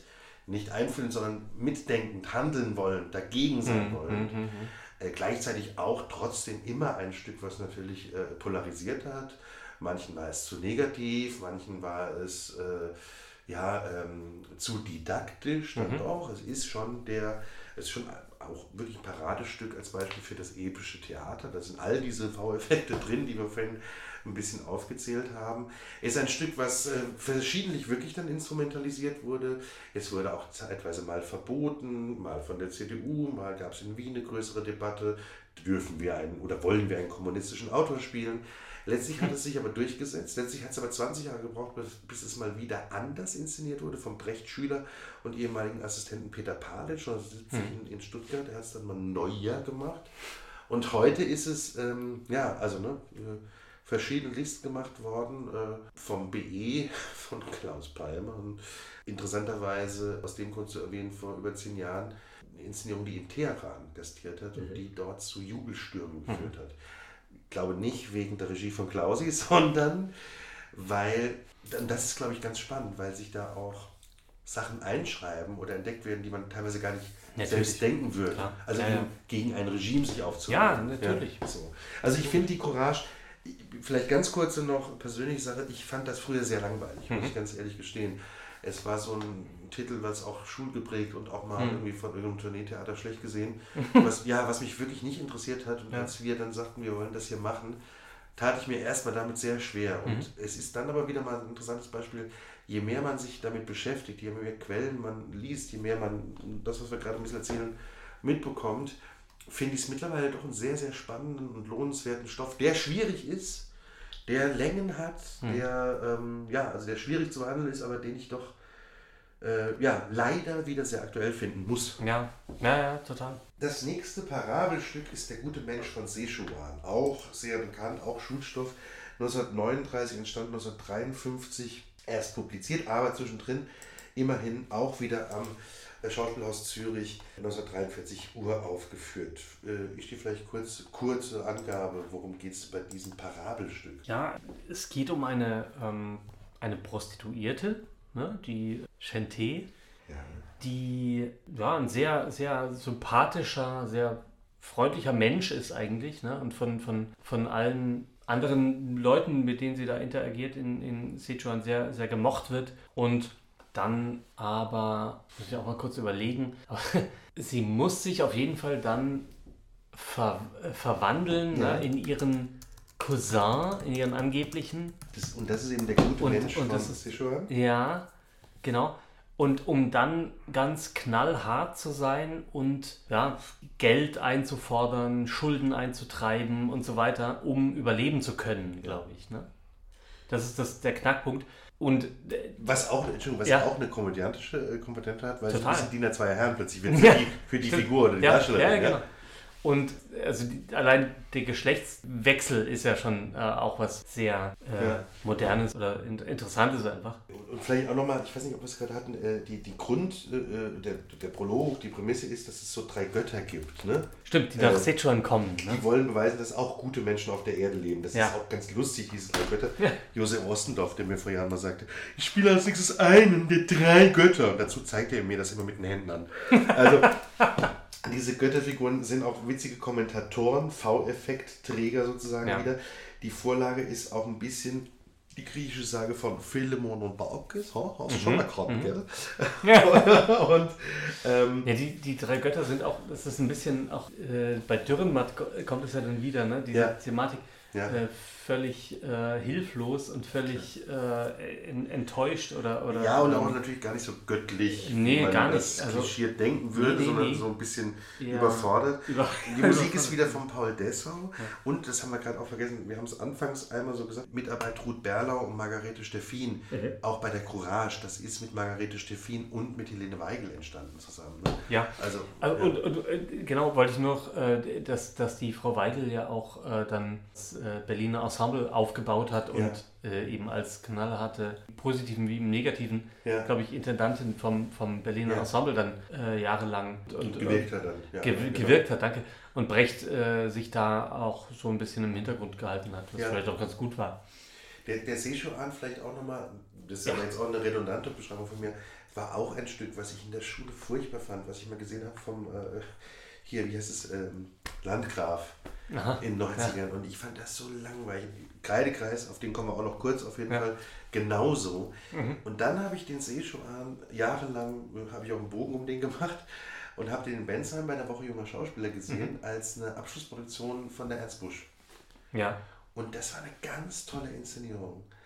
Äh, Weil die eben sehr den V-Effekt lustvoll benutzt haben. Weil Ja. die sehr, auch was du gerade vorhin beschrieben hast, mit Hut auf, Hut ab, Hm. sehr schnell aus der Rolle rein, aus der Rolle zurück, mit einer Liveband und Hm. alle, alle sehr, sehr viel selbst gemacht, mit einem, einem unauffälligen stehenden Bühnenbild das gespielt haben und trotzdem gleichzeitig sehr in diese Rollen getaucht sind. Ja. Der, der eine Kollege, der da die männliche Hauptrolle spielte, den kennt man heute, weil er im Burgtheater ist und weil er, äh, jetzt muss ich mal kurz nachschauen, ähm, im Udo Lindenberg-Film die Hauptrolle gespielt hat. Mhm.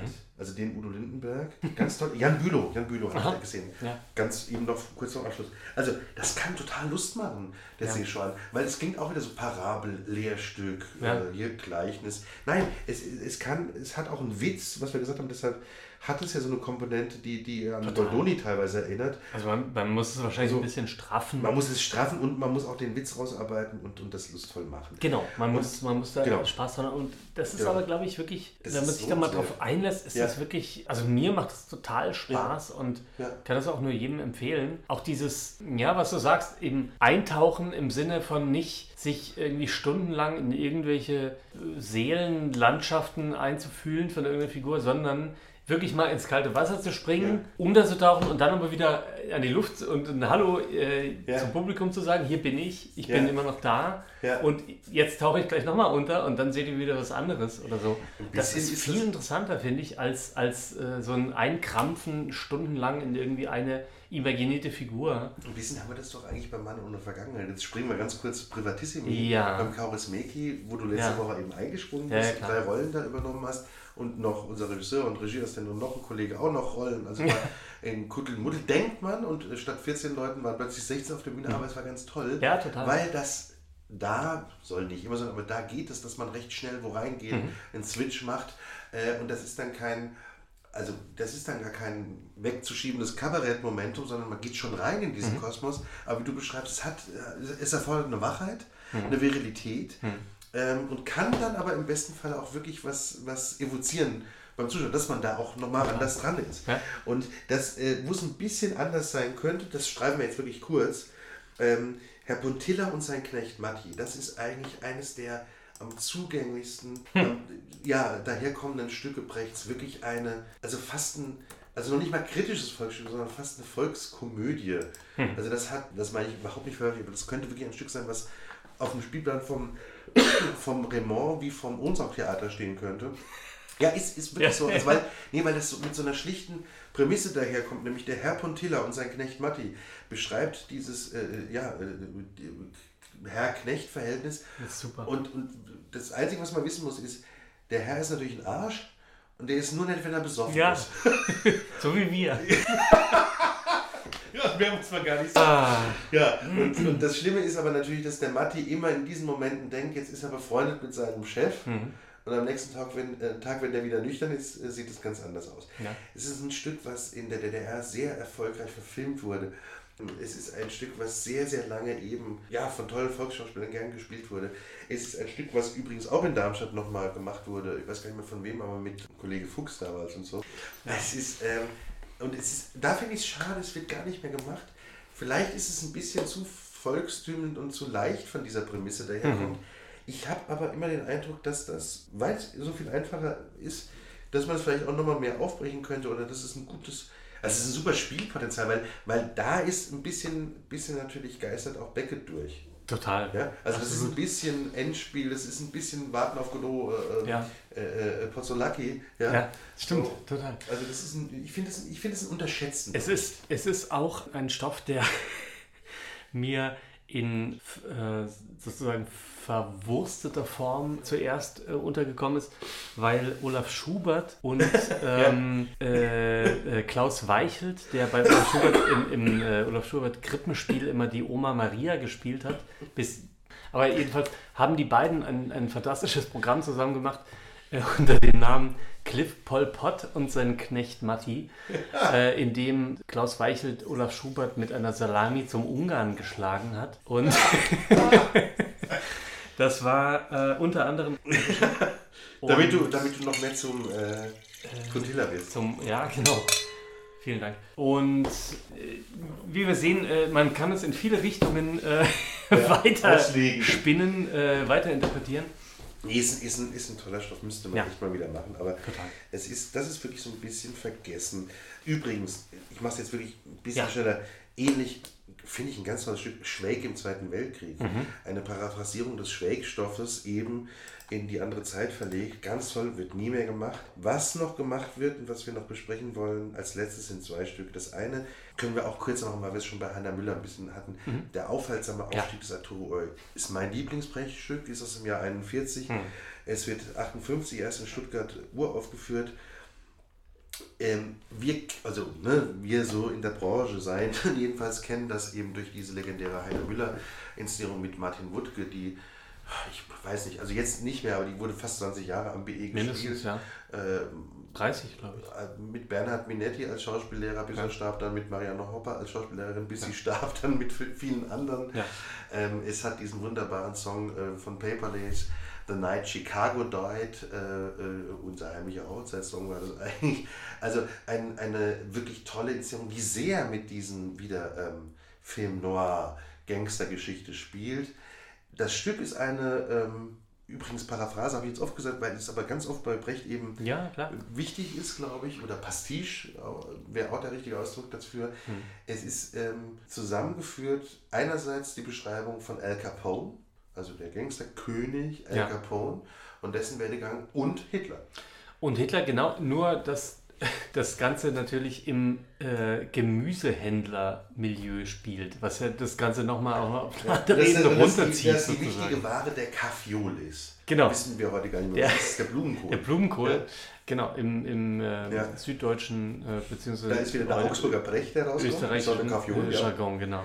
Ja, das ist ein Brecht. Und es ist eine Gangster-Story und gleichzeitig, wie gesagt, das ist auch ganz intelligent, weil er das natürlich macht zu der Zeit. Chaplin hat schon den großen Diktator gemacht, ja. zwei Jahre davor, und ähnlich macht er das in einer ganz gewitzten Form ähm, in die USA verlegend. Capone eben auch nicht nur behaupten, sondern auch mitbeschreibend. Aber es ist natürlich Hitler und diese legendäre Szene, was ich gerade anteaserte, ähm, von dann Minetti, mhm. Hoppe übrigens beiderseits natürlich kontaminiert, da sie auch in der Nazizeit recht prominente Vertreter des Systems waren. Mhm. Ich will das nie werten, aber sie waren es mhm. einfach. Deshalb war das natürlich noch interessanter, dass sie die Schauspiellehrer spielen von dieser Unfigur, also ja? von der Hitlerfigur. Und man Total. weiß ja heute, dass Hitler wirklich ähm, Schauspielunterricht ja. genommen hat, privat. Es gibt eine Fotoserie, sehr interessant, wo er äh, deklamatorisch in Posen ja. sich einübt und die finden wirklich in einer natürlich wunderbar ironisierten Art und Weise und, und, und, und äh, satirisch verschärften Art und Weise eben. Er geht, er steht. Ja, er geht, er steht. Genau.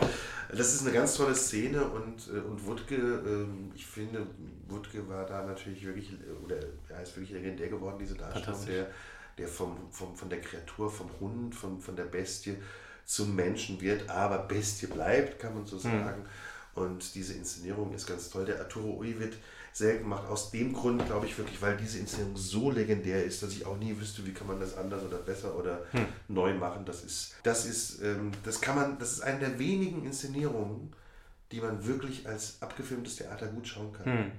Auch wenn man, wenn man Minetti ja. eigentlich nicht versteht, weil er. Ja, ja weil aber Minetti äh, eigentlich so das hatte, was, was äh, vor zehn Jahren viral war mit Frau Zehnbauer, haben sie die Zähnenbrause. also bei Minetti kommt nur noch an. so. Ja, und dann merkt man mal wieder, warum er im Stummfilm erfolgreich war.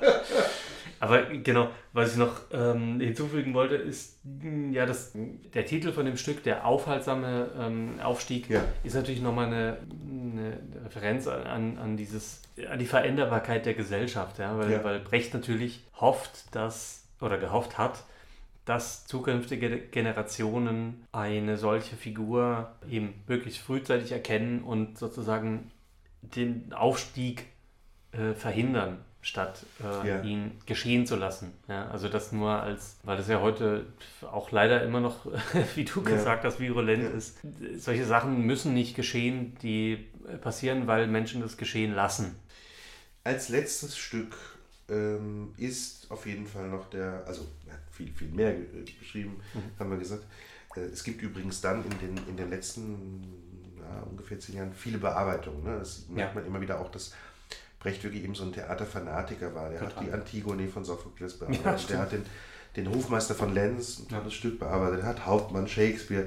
So, also das hat er auch ja. alles auch noch gemacht. Und das letzte so, ähm, also sehr bemerkenswerte eigene Stück ähm, ist der kaukasische Kreidekreis 44 entstanden, äh, 51 Uhr aufgeführt. Äh, Auch wieder mit der Weigel in der Hauptrolle, auch wieder Mitarbeit Berlau, auch wieder Musik Dessau. Es ist äh, in den USA übrigens ähm, aufgeführt worden. Das war ja die Zeit, in der, das haben wir jetzt so ein bisschen vergessen zu, äh, zu erwähnen, in der Brecht im Exil war in den USA, wie auch Feucht war er. Ähm, Brecht hat übrigens auch eine Zeit lang als Drehbuchautor in Hollywood gearbeitet. Ein ganz tolles Drehbuch für Fritz Lang, Hangman Also Die. Ähm, auch Henker müssen sterben Ja, geschrieben. ja. Auch ein sehr ähm, ja, sozialkritischer, gegen das Nazi-Regime gerichteter Film. Ja, und, und er musste sich, haben wir auch, glaube ich, schon mindestens zweimal gesagt, sich ja auch vor dem Komitee äh, Ja. da für unamerikanische Umtriebe, oder wie Umtriebe es hieß, genau, Amerikasi, ne? Genau. verantworten. Ja, ja. Ähm, ja, äh, der Kreidekreis. Also mit dem Kreidekreis, ich habe es ja gerade gesagt, ich habe beim, beim Seeschuran und bei der Courage Friede gefunden. Das ist schon wieder langweilig. Entschuldigung, das ist für mich ein irrsinnig langweiliges Stück. Ist. Wir haben vorhin die Fahne hochgehalten für Brecht. So wollen wir auch enden. Wir vergessen den Kreidekreis. Soll es der Test bis Karren spielen. Herzliche äh, Glückwünsche und viel Vergnügen. Wir enden, ich die gern zusammen gelesen, vielleicht mit der letzten Strophe von dem wunderbaren Gedicht an die Nachgeborenen. Ich fange mal an, dann wechseln wir uns ab. Ihr, die ihr auftauchen werdet aus der Flut, in der wir untergegangen sind, gedenkt, wenn ihr von unseren Schwächen sprecht, auch der finsteren Zeit, der ihr entronnen seid. Gingen wir doch öfter als die Schuhe die Länder wechselnd durch die Kriege der Klassen, verzweifelt, wenn da nur Unrecht war und keine Empörung. Dabei wissen wir ja, auch der Hass gegen die Niedrigkeit verzerrt die Züge. Auch der Zorn über das Unrecht macht die Stimme heiser. Ach, wir, die wir den Boden bereiten wollten für Freundlichkeit, konnten selber nicht freundlich sein. Ihr aber, wenn es soweit sein wird, dass der Mensch dem Menschen ein Helfer ist, gedenkt unserer mit Nachsicht. Und das wollen wir auch, dass die Hörerinnen das machen. Gedenkt unserer mit Nachsicht. Bonsoir. Trotz des Kreise, Kreidekreises, Kreisekreises, Gute Nacht.